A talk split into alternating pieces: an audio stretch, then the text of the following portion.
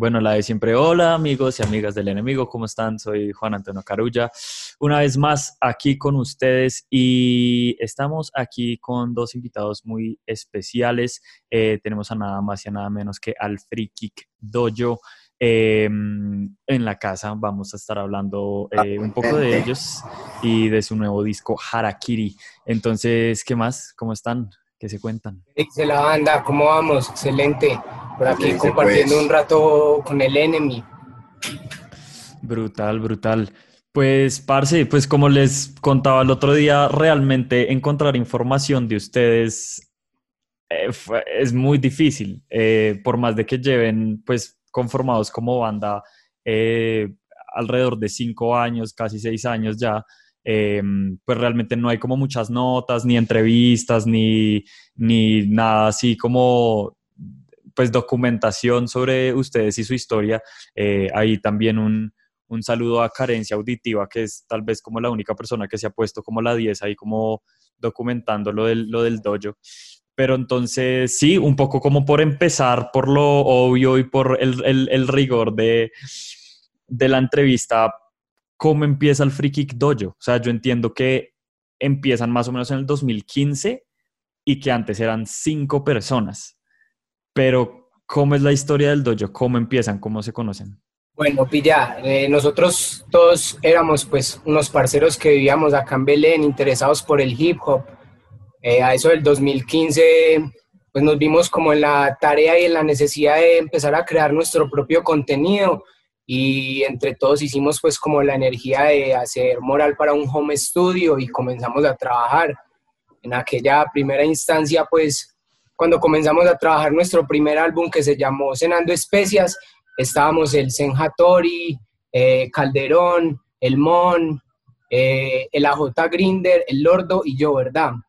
Eh, pero pues a través del, del, tiempo y los trabajos, algunas personas eh, fueron tomando otros caminos, también quisieron hacer lo suyo y hasta el día de hoy nuestro último trabajo que es Arakiri, Free Kick Dojo está conformado por Brain Bonaparte, Lordo Batuta y en este momento se está integrando eh, un nuevo personaje a la banda que es Tomás Kush, que es un parcero, que es un músico de aquí de la ciudad de Medellín y ha estado aportando mucho al proceso. Ok, y ustedes se conocieron ahí como del parche de Belén ¿Cómo se pues, Sí. Bueno, primero que todo, sí, lo que decías al principio, es la primera vez que, como oficialmente, mm, hacemos como eso, de preguntas y respuestas, como una entrevista. Y de antemano, gracias, Parce.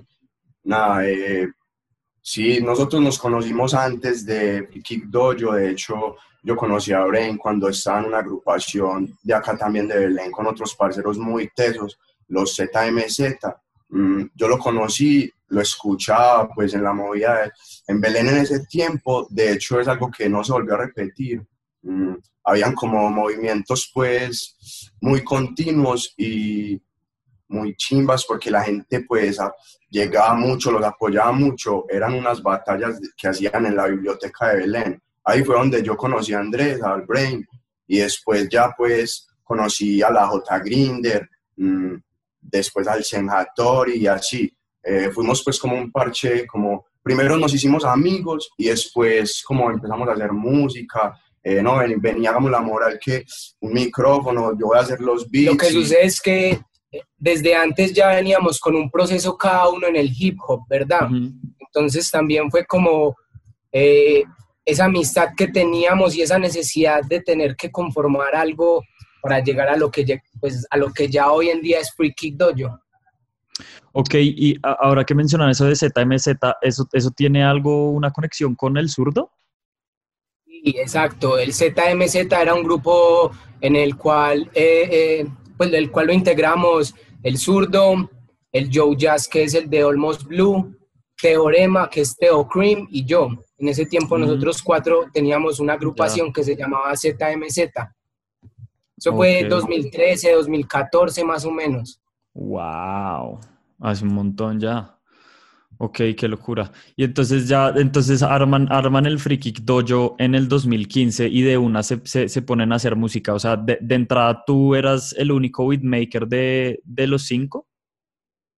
obvio conocíamos otros beatmakers dentro de la ciudad que también aportaron pues al proceso, pero nuestro primer álbum que fue Cenando Especias, los beats fueron hechos entre el Mon, que era otro integrante de la crew, y yo. Entonces nosotros nos encargamos de hacer toda la producción de las instrumentales de ese trabajo. De hecho, pues yo creo que cabe aclarar que primero es que Free Kick es un proceso que se ha ido moldeando así solo, así mismo, porque al principio era como, como digamos el lugar donde hacíamos la música, el lugar donde lo hacíamos, porque era la música de Brain, era la música de AJ, era la música mía, en realidad no teníamos como una conexión entre nosotros, sino que Free Kick Dojo era el templo, pues el dojo, ese lugar. Mm, y pues fue con el tiempo, eh, eso fue en el 2015.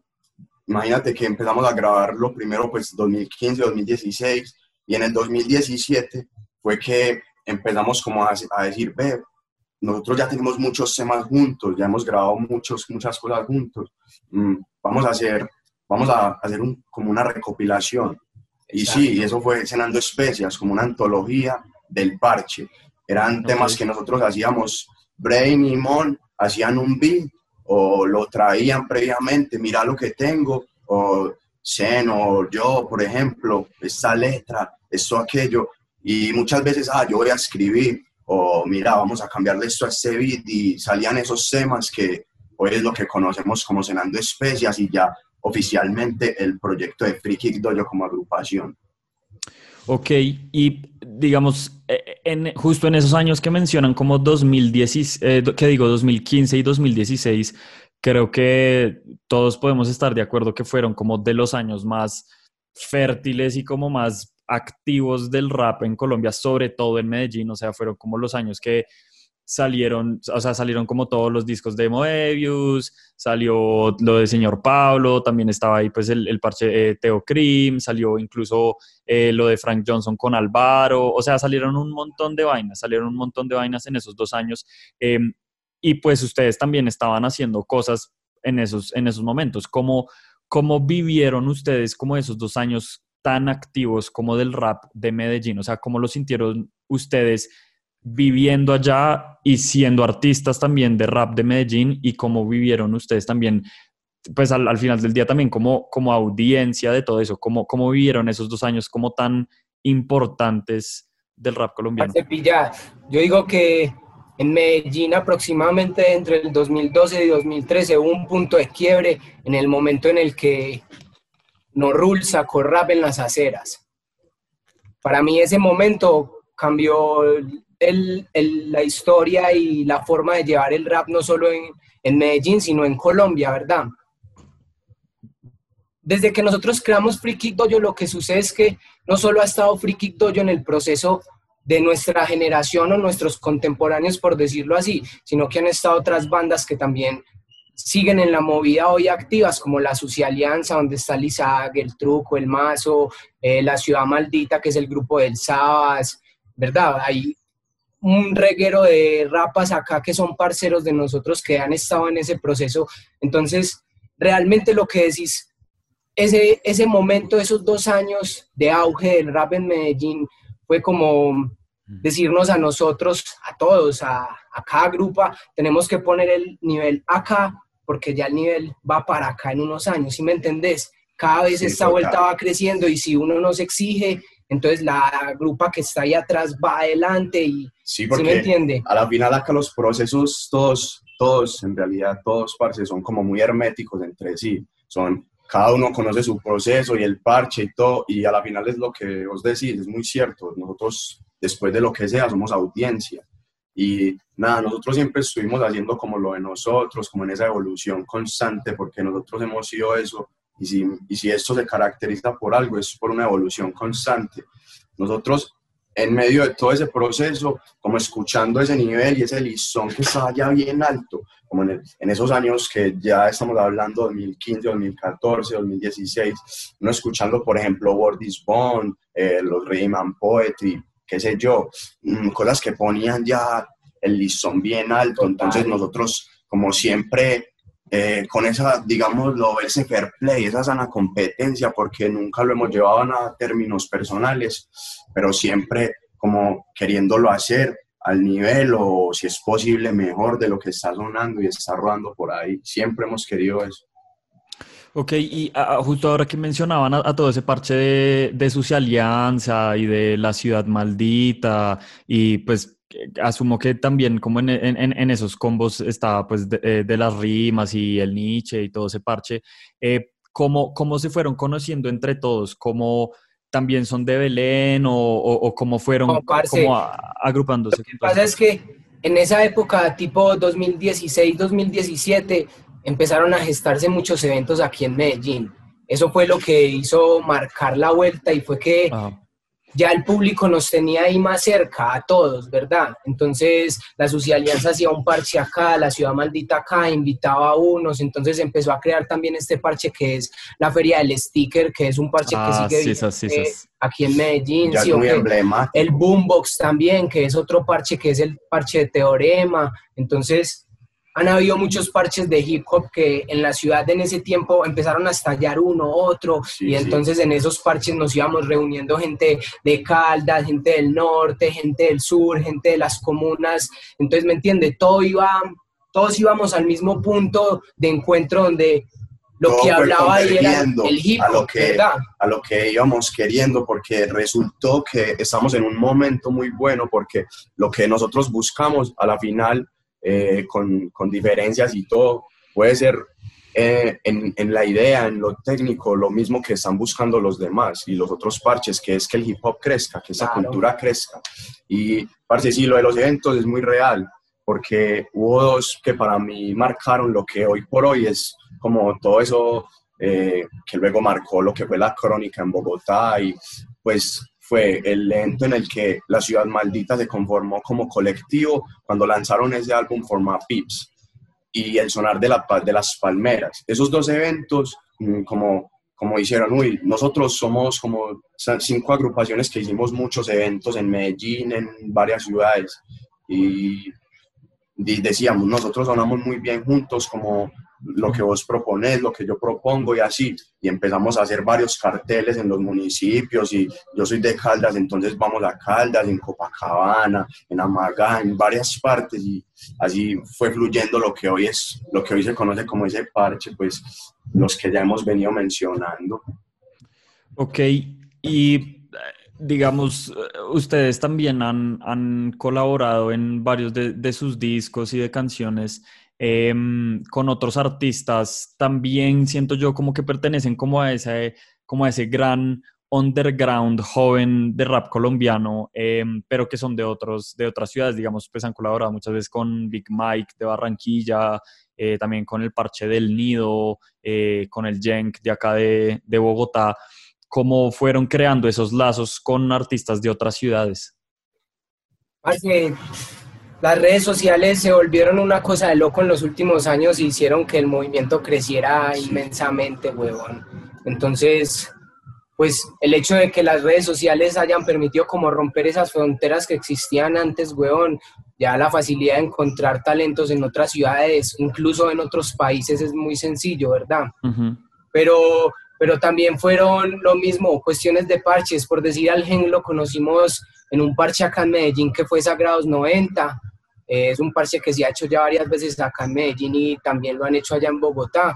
Y es como un colectivo de allá de Bogotá al que pertenecen varios MCs y trajeron al, al Gen en el 2019, si no estoy mal. Y el parcero pues fluyó muy bien con la energía de nosotros, lo invitamos al estudio, creamos la canción que está dentro del trabajo pues de Arakiri que se llama Eruditos y pues así se ha ido creando las, las redes sociales y todo esto. Además, digo que entre el que está entre la miel algo se le pega, ¿verdad? Entonces uno va a terminar trabajando siempre con lo bueno. Sí, sí, sí, de acuerdo.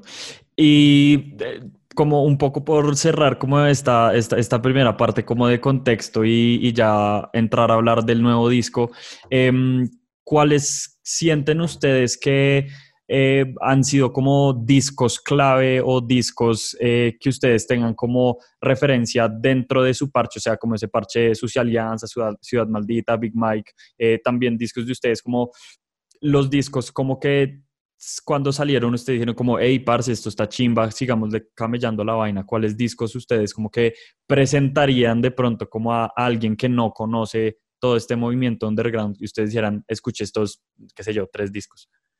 Uy, parce, es que la verdad eso es una lista interminable, huevón. Hay muy buenos trabajos, pero así como, como para uno mencionar realmente representativos, fue un dealer del Sabas.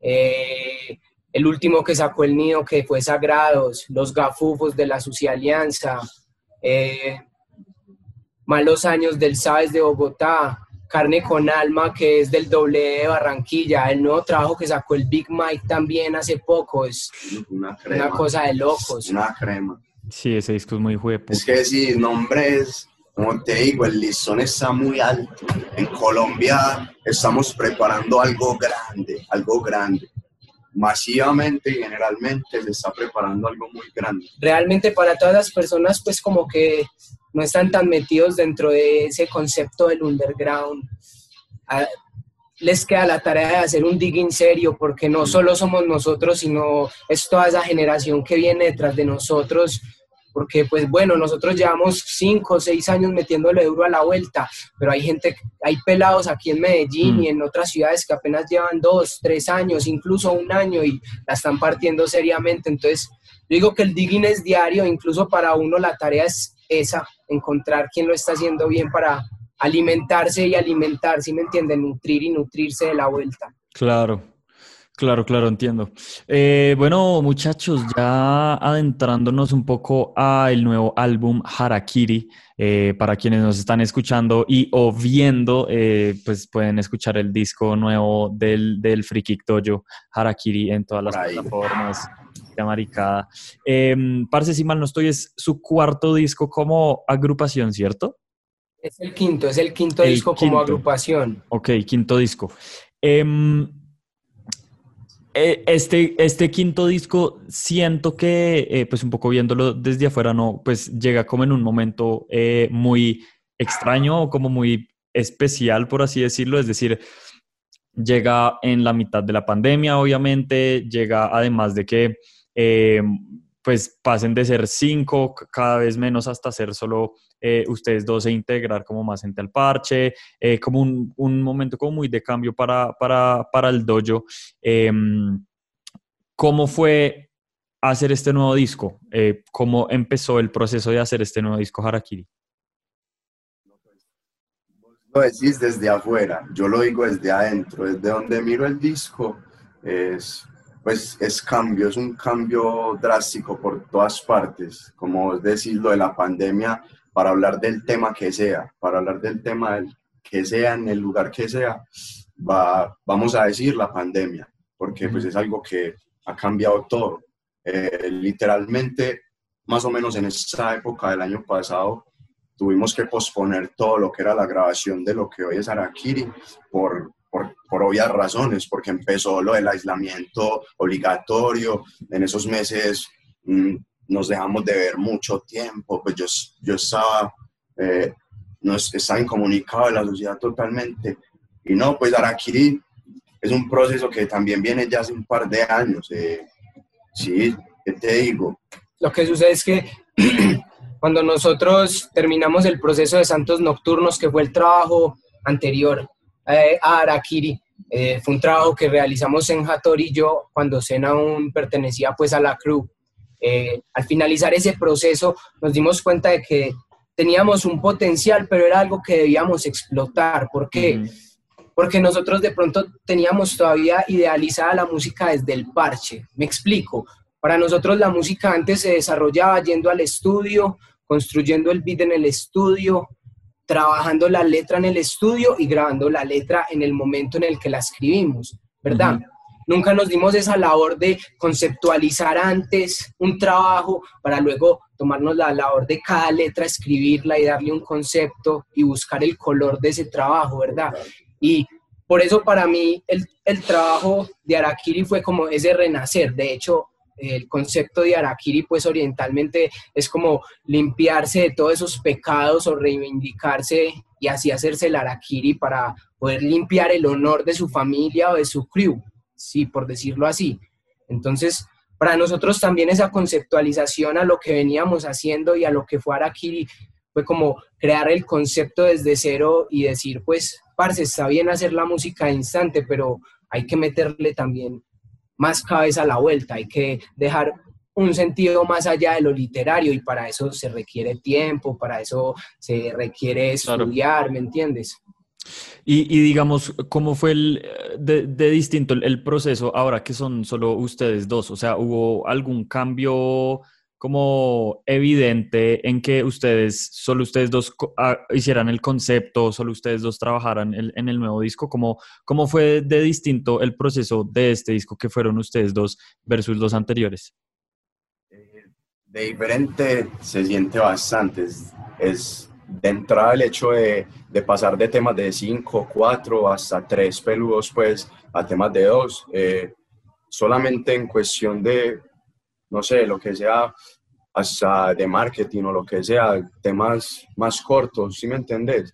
Mm, pero más allá de eso, mm, siempre ha estado como el, hecho de que con este tigre musicalmente y afuera de la música me he entendido muy bien y eso se ha notado mucho allá adentro, pues ahí en las canchas, como se dice.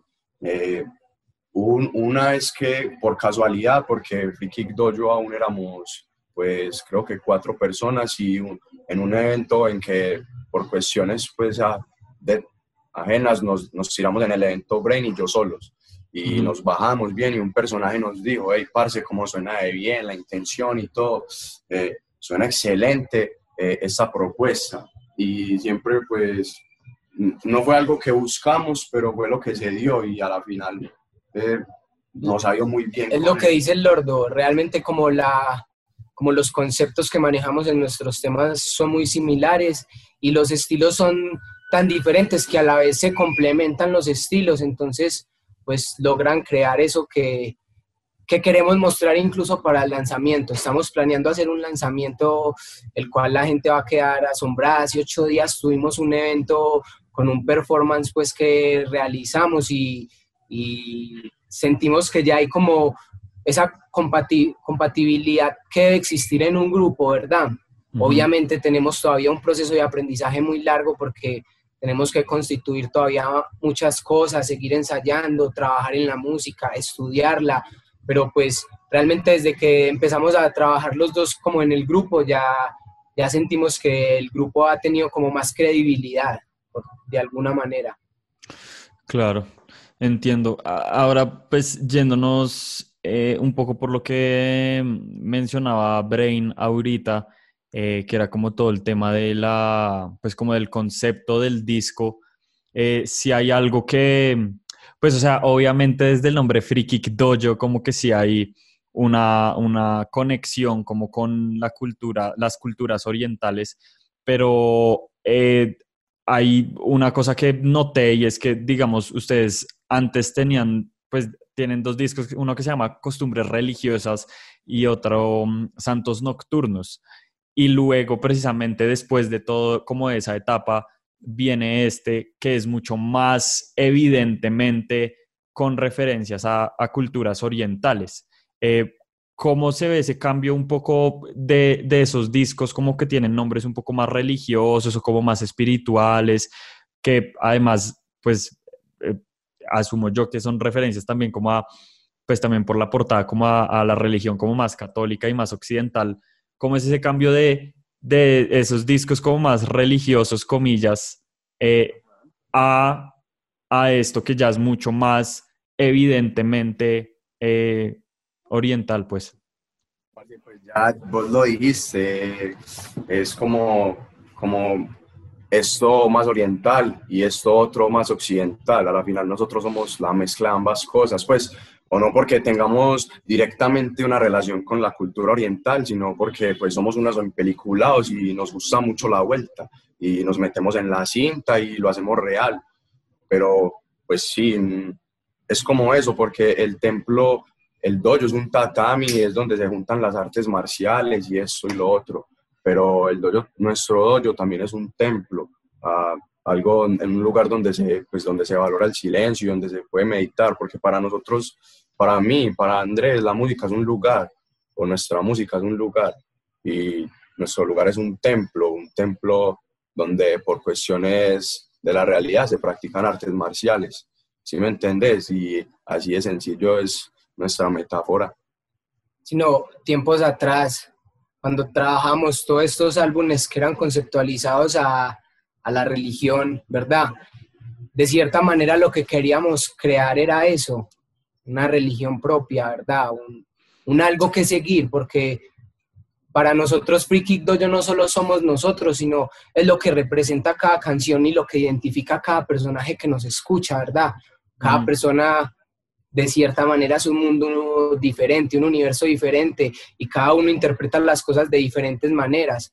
Entonces, pues sí, para nosotros este, este proceso de Arakiri fue ya como, como esa rectificación de que, como dice nuestro esa frase que nos representa, el dojo es templo de milagros y cura, porque nosotros también de cierta manera buscamos representar eso, no solo que sea la música, sino que alguien cuando nos escuche se sienta también en ese lugar, ¿sí me entiende?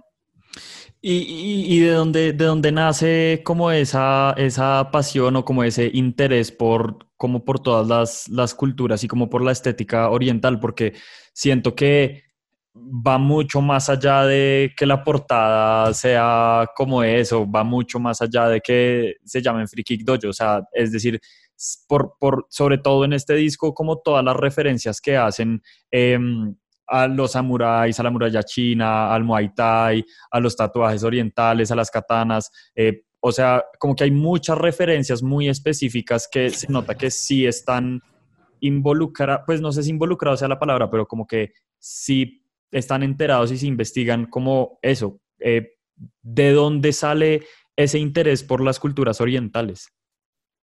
Pues, eh, no sé, en mi caso, a mí, a mí la cultura general es algo que me gusta mucho y mi abuelo mi abuelo me encontraba a mí viendo pues, muñequitos y él me decía, no, sé por qué está viendo eso y me ponía History Channel o History Channel, qué sé yo, me ponía un almanaque mundial para que leyera yo la actualidad. Y pues eso de alguna manera hizo que yo realmente me interesara por, por muchas cosas de todo y no solo de la cultura oriental, de hecho ayer estábamos, estábamos ayer o antier estaba fumando con el parcero normal y estábamos hablando de eso, que nosotros no nos vamos a encasillar en la cultura oriental. Solo en ese concepto, eh, quizás.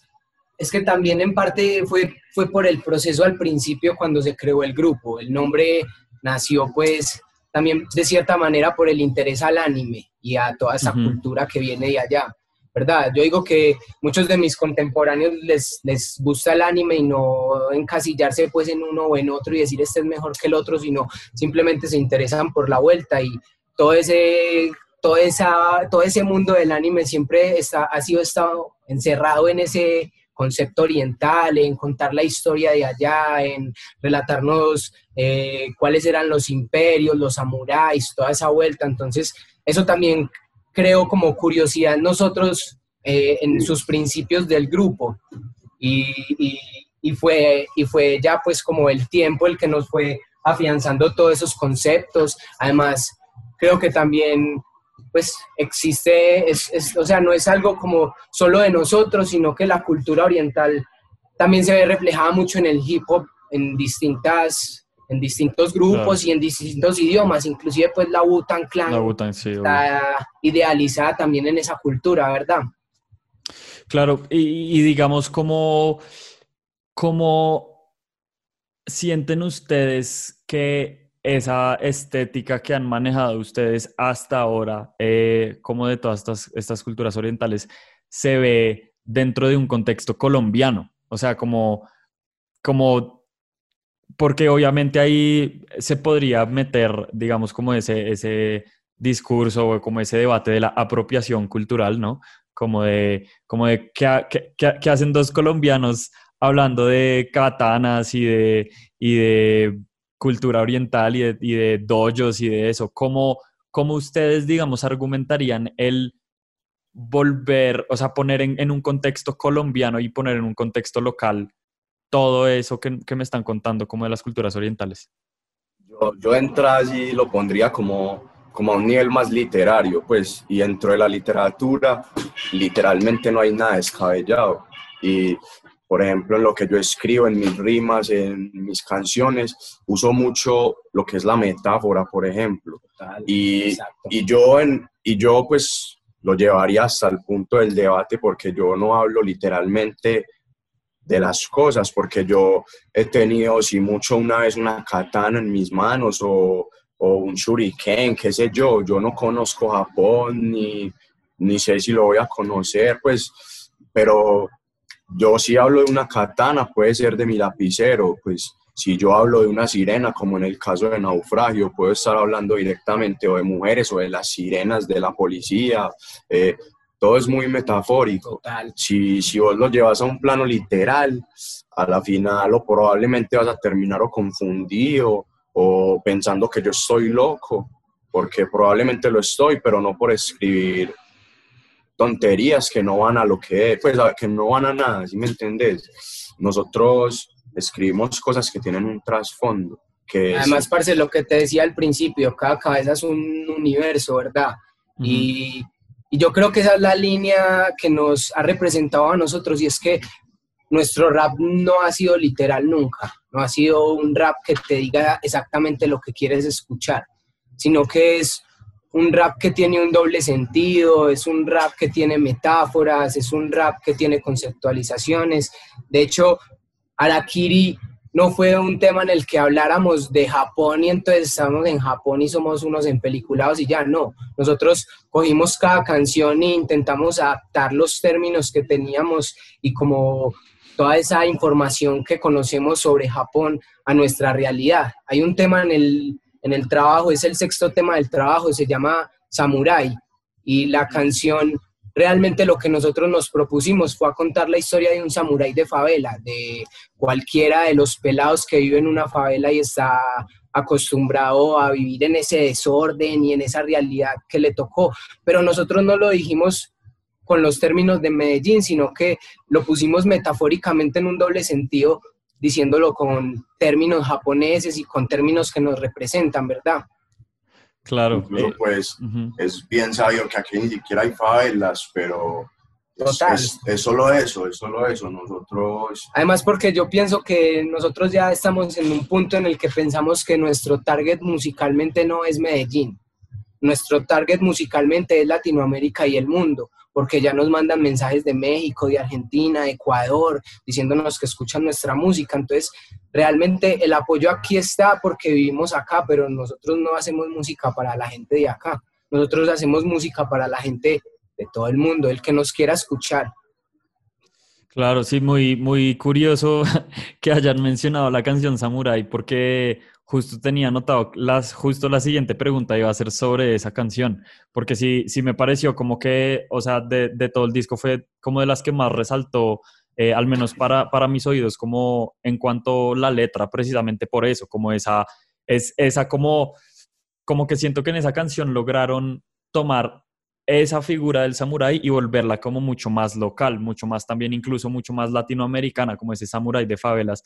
Y o sea, me parece que la letra de esa canción está como súper, súper bien lograda, pero pues ya, ya respondieron.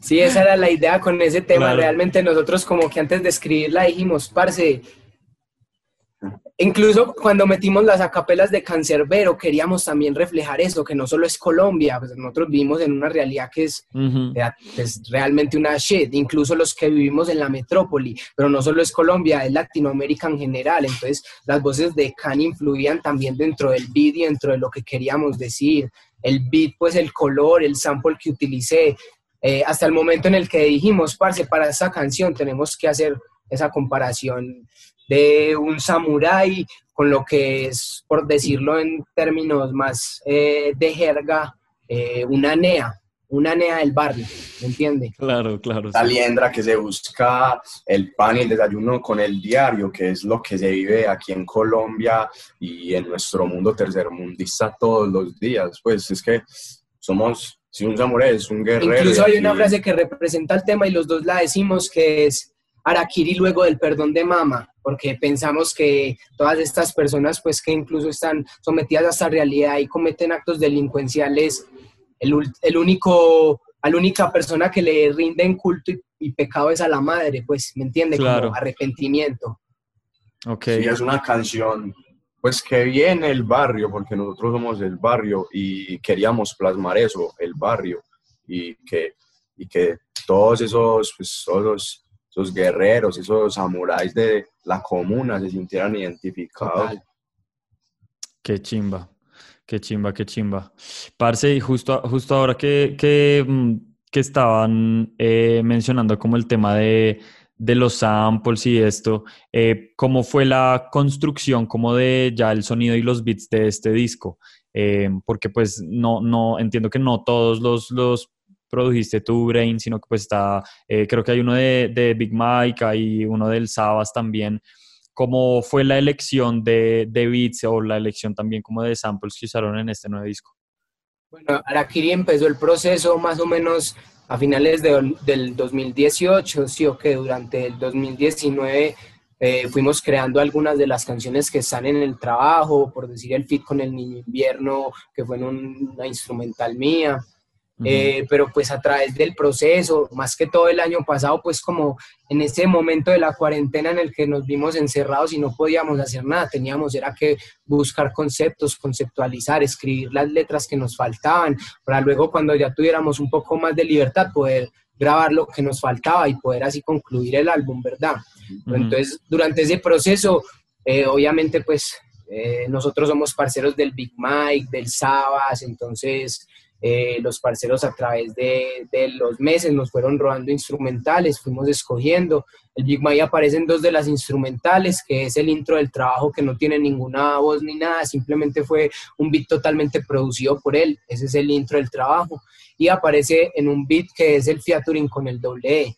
Además del Big Mike está el Sabas, está el Limpats Lo-Fi y está el Bugaloops, que es el primo del Senhatori, que fue el que le produjo el último álbum que hizo él, que se llama Nostalgic Magic. Sí, el del cocodrilo, es todo. Exactamente, el del cocodrilo. Sí, sí. De la teja. De la teja. Qué chimba, qué chimba. El Senja, un saludo para el Senja si está por ahí. Brutal, brutal. hermanito. Este, parce, yo, o sea, yo estoy solo asumiendo eh, como por las letras, pero Brain, ¿tú estudiaste algo que tiene que ver con audiovisual o, o es mera ah. goma? Porque, parce, o sea, la mitad de las referencias de tus letras tienen que ver con, o sea, incluso la canción Folly, como, o sea, ya es una cosa muy específica del mundo audiovisual si me entiendes. Eh, yo, soy comunicador audiovisual del Politécnico de aquí en Medellín, del, del JIC, el Jaime Sasa. Ok, y, y, digamos, ¿cómo has, cómo has eh, cruzado como esos, esos dos mundos de todo lo audiovisual con el rap? Porque, digamos, más allá de hacer los videos, porque puedo, pues sí, hoy hago los videos, pero pero pues como que meterlo en las letras es algo, me parece como muy especial, como, como has metido como tu vida profesional y como lo audiovisual en las letras que escribes.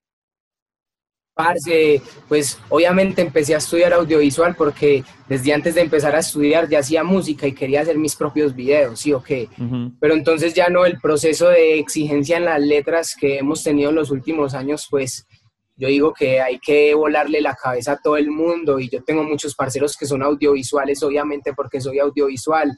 Entonces, exactamente lo mismo que tú dices. Muchos no las cogen, pero vos la cogiste de pronto porque sabes también del tema y los parceros que saben del tema, entonces, uy, parce, ese, ese, esas frases que tiraste ahí sobre el audiovisual, eh, todo eso. Hay, una, hay un tema que, si no estoy mal, creo que es Jin Yang, en el que hay un 4x4 que es completo dedicado al audiovisual. Entonces, pues he recibido también comentarios por ese lado. Pero también es eso, no solo uno se debe enfrascar en un tema cuando escribe, ¿verdad? El, planeta y todas las letras y todo es tan subjetivo y todo el mundo piensa tan diferente que, que yo digo que uno se puede agarrar hasta lo más mínimo. Brutal. Qué chimba. Hay, hay una frase, ya en este momento no me acuerdo quién, quién de los dos la dice em, y en qué canción, pero dice, I wanna clean my soul like Ibeji. Em, estoy asumiendo que Ibeji pues es, la, es el grupo este de las dos hermanas Ibeji. Em, me parece una, o sea, me parece una referencia muy, muy eh, especial también porque siento que en el rap como que siempre es como, ay, la referencia a Dila, ay, la referencia a... O sea, como que ya hay muchos, muchos puntos comunes como de referencias a, otros artistas o lo que sea, o como, ay, no, al mundo de la salsa, entonces todos hagamos referencias a la salsa, pero Ibeji es como, es una cosa muy indie alternativa. Como eh, la pregunta es, ¿qué música escuchan ustedes además del el rap, obviamente? Yo, como productor, yo, yo soy abierto a todos los géneros, incluso hace unos años era muy radical y yo digo que en este momento escucho canciones de reggaetón normal, porque siento que todas las músicas son apreciables desde cada punto, todos los productores. o obviamente uno tiene sus preferencias por el hip hop, yo me parcho a escuchar hip hop toda la tarde, ¿cierto? Pero convivo también con mi mujer y a mi mujer le gustan otros géneros, entonces obviamente hay que escuchar diferentes músicas, indie y belly, por decir, me gusta escuchar mucho eh, a JFK, que es el productor de Red Bull, a Macego, hay muchos referentes de otras músicas que incluso también sirven para nuestro proceso, quien quita que después más adelante sample, un, sample uno un indie o termine trabajando sobre un indie, ¿sí me entiende? Claro. Hay, hay posibilidades a otros géneros. Sí, pues yo no sé, en mi caso personal, nosotros somos así. Yo estoy escuchando un tema de Greg Digas y termino escuchando otro de Julio Jaramillo, por ejemplo. soy así como de esos extremos, ¿sí me entiendes? No hay como, como algo por lo que yo me vaya siempre para escuchar. También yo convivo con mis estados de ánimos y eso influye mucho en lo que yo escucho. Y sí, a la final es, es como en la, en la diversidad está el sabor. De acuerdo, de acuerdo. Sí, es que, es que también, es que siento que hay algo que pasa, eh, y pues no sé si, si también estén de acuerdo, pero sí, sí siento que hay algo que pasa, sobre todo como en, los nichos de rap, y es que tienden a ser muy ortodoxos y como muy herméticos, incluso en lo que escuchan. Es como, soy rapero, solo voy a escuchar rap. O cuando se toman como esos avales de escuchar otro tipo de música, es como, para samplearlo en un beat. Entonces, o sea, yo siento de pronto como desde afuera que pues obviamente yo no estoy metido activamente como en, en, el circuito como de rap, pero sí siento mucho que a veces hay como como esa cosa muy radical, como decía el Brain ahorita, como de, el rap, es hermetismo. hermetismo hace partes como de los géneros, ¿sí o qué? Eso, como las culturas, como los que están como más, más arraigados en el rock, Mm, pues no, no generalizo, pero son como más cerrados o los que están como más arraigados a lo que es la esencia del hip hop y esas cosas que entre comillas deberían limitar, pero no, es que la música o la esencia de la música no tiene nada que ver con ningún género en específico. Entonces, es como comprender, como, comprender eso y ya. Es, que salirse también de ese papel de uno creerse el rap, allá, yo soy el mejor y tan, y incluso el rap, desde lo que te dije, desde, desde más o menos unos 6, 7 años, el rap se ha basado mucho por este famoso término del ego trip. Entonces, mi crew es mejor que la tuya y yo soy mejor que vos, y entonces yo no escucho nada más que no sea mi crew y solo escucho hip hop. Y, pero todo ese radicalismo también está encajado en los que pues están metidos en su papel de rapas, ¿verdad? Yo digo que para mí es más el gusto de la música, ¿sí o qué?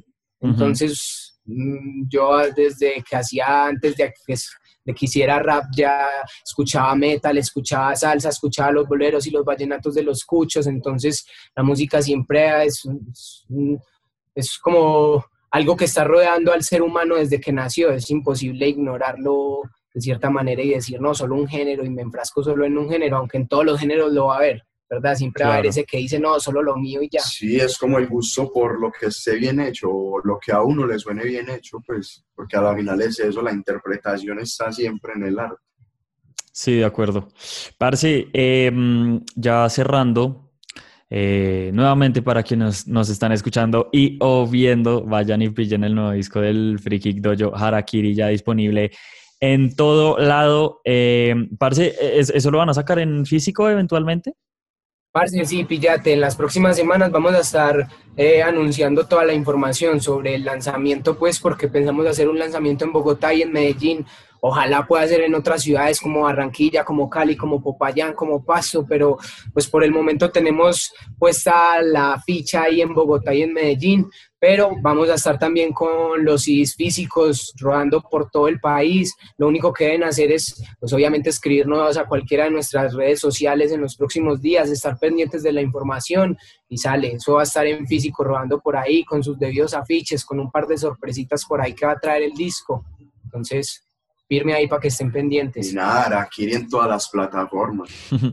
brutal, brutal. Justo, el, no me acuerdo si es en la última, última o en la penúltima canción, pero dicen construir legado por si mañana termino. Eh, ¿Cuál sienten ustedes que es el futuro del el dojo, el futuro de el parche, como este que mencionábamos al principio de la entrevista? ¿Cuál es, es ese futuro y cuál es ese legado que quieren dejar ustedes como artistas de rap? En, el país? Sí, sabe que yo llevo unos meses hablando con varios de los parceros en la movida, con, con, el Lordo, pues que con Mateo, con el Sabas, con el Stepansky, con el Caos, con un montón de pelados que están en la movida y a la única conclusión que llegamos es nada más de unos, unos dos o tres años, parce, y nosotros vamos a hacer la época dorada del rap en Colombia, y no solo en Colombia, sino en Latinoamérica, Medellín, Medellín está poniendo el nivel del rap muy alto y, y, también Bogotá y también Barranquilla y también Cali. Colombia está subiendo duramente y creo que se vienen cosas buenas para, no solo para Brain, no solo para el Lordo, no solo para el Dojo, sino para todos los que estén dispuestos a darle un granito de arena a esta vuelta, porque eso es, digo que esto es como, como en otros países, donde hay industria porque la industria la crea uno, si pilla. uno no se puede quejar que, ah, no, que somos más chiquiticos que Estados Unidos y por eso no vendemos nada. No, nada, uno mismo crea su, la industria y con los mismos parceros y eso, eso es a lo que estamos apuntando todos, y pilla. Entonces se vienen cosas buenas y grandes. Brutal, qué chimba. Bueno, nada, muchachos, por mi lado yo estoy melo. Eso era lo que les quería preguntar. Entonces, pues nada, pues muchas gracias de verdad por su tiempo. Eh, y nada, pues eso, un gusto haber hablado con ustedes. antes ahí pues de que ya de que ya culminemos, obviamente pues darte las gracias a vos ahí por la oportunidad, por el espacio, chimba charlar ahí, esperamos pronto pillarte en Tabogo también. Claro, eh, y parce, no, para invitar a toda la gente a que siga eh, escuchando el trabajo, a que lo siga robando entre su gente, eh, a que escuchen a los otros parceros que hacen parte del trabajo, a que se suscriban al canal. Nuestras redes sociales son Free Kick Dojo en todo, en YouTube, en Instagram, en Facebook. Entonces, para que estén ahí pendientes, Lordo Batuta, el Brain Bonaparte. Venimos con nuevos trabajos, con trabajos individuales. Para el próximo año tenemos otro trabajo del dojo que ya ha venido ahí haciéndose por debajo de la mesa calladitos, entonces para que estén pendientes. Chimba, chimba. Bueno, gracias muchachos. Voy a... Nada, a vos muchas gracias y a los que ya escucharon a la Kiri que lo sigan rodando y a los que no, que vayan y lo escuchen. Eso, eso. Una energía, parce. no, todo bien, con todo el gusto. Cualquier cosa ahí estoy pendiente. Entonces nada, un abracito. Chao, Lin. La mejor energía. Cuidado bastante. muy bien. Todo bien.